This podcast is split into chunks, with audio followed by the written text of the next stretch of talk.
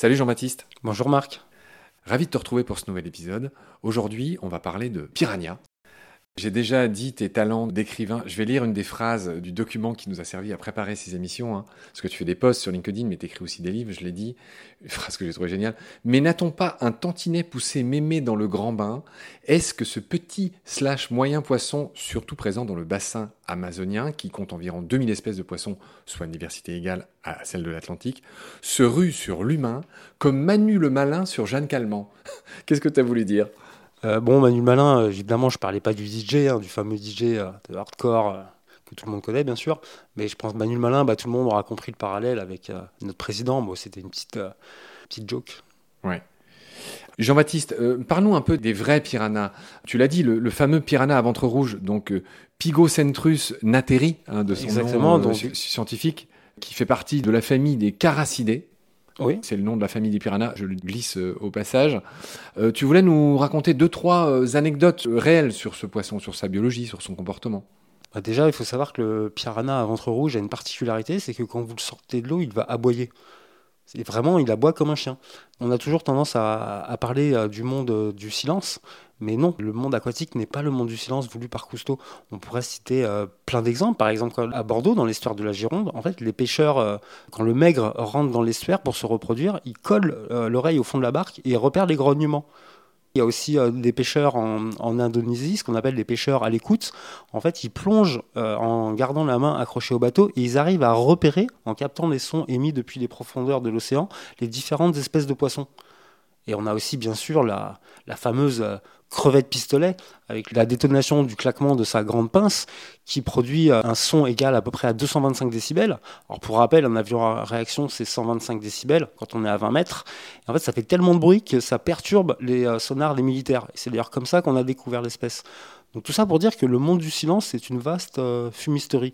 En fait, sous l'eau, c'est un, pour reprendre, parce qu'on a parlé du DJ, c'est un technival c'est encore l'expression que j'ai adorée dans tes posts. Technival marin et dulcicole. Un, un, un technival euh, permanent sous l'eau, effectivement. Avant, il y a une phrase qui le résume bien.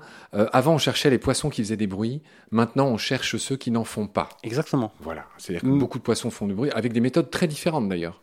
Mais moi, il y a quelque chose qui me passionne et je suis sûr qu'avec les poissons, on est qu'au tout début de la préface de nos surprises. On va découvrir mais un milliard de choses, que ce soit en termes de conscience, en termes de mémoire, en termes de socialisation.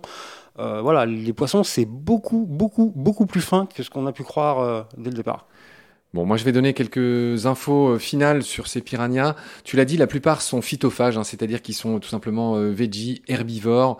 C'est vraiment une particularité, ce qui, enfin, en tout cas, c'est pas la majorité du genre. Donc j'ai dit c'est la grande famille des caracidés, mais c'est la sous-famille des Serrasalminae.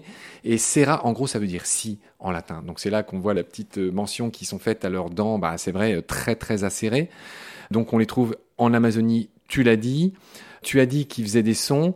Et moi, j'aimerais qu'on finisse sur euh, une page un peu euh, culturelle pour dire, alors, mis à part ce film de 78, hein, bien sûr, que euh, les piranhas sont très célèbres. On les a vus dans L'oreille cassée de Tintin, où il y a Tintin bah, qui tombe de sa barque dans une rivière infestée de piranhas et il s'en sort à peu près indemne, c'est Tintin. Dans le Marsupilami, moi j'ai en tête, c'est vrai, ce moment où le Marsupilami pêche les piranhas avec sa queue.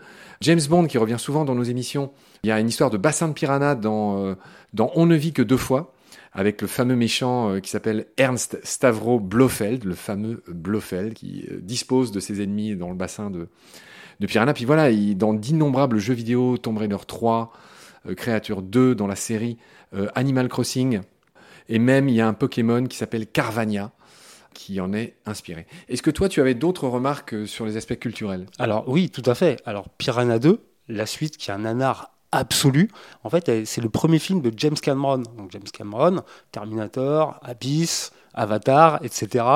C'est quand même euh, assez marrant. Et en fait, dans Piranha 3D, euh, il devait faire un caméo, mais euh, Piranha 3D d'ailleurs, qui a été réalisé par le français Alexandre Aja, il avait demandé à James Cameron de faire un caméo, mais bon, il n'a pas eu le temps parce qu'il était, il travaillait sur Avatar.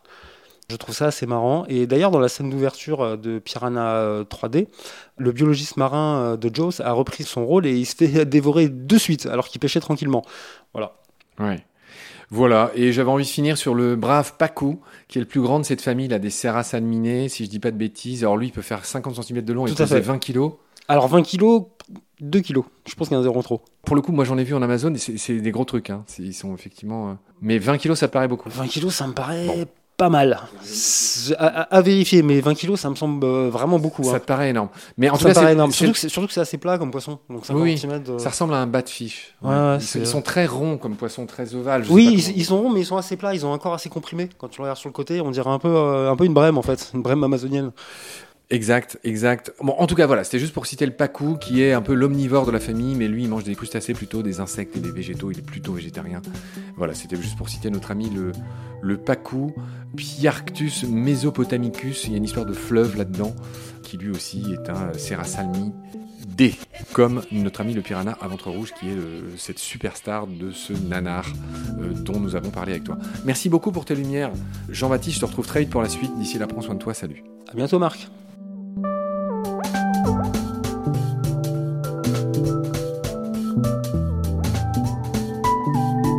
L'océan, c'est la vie. C'est-à-dire que notre vie est intimement liée à la vie de l'océan.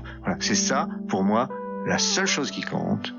Tout le reste est secondaire, tirer du pétrole, des trucs. Pourquoi faire? Pour augmenter de 5% la production Rigolade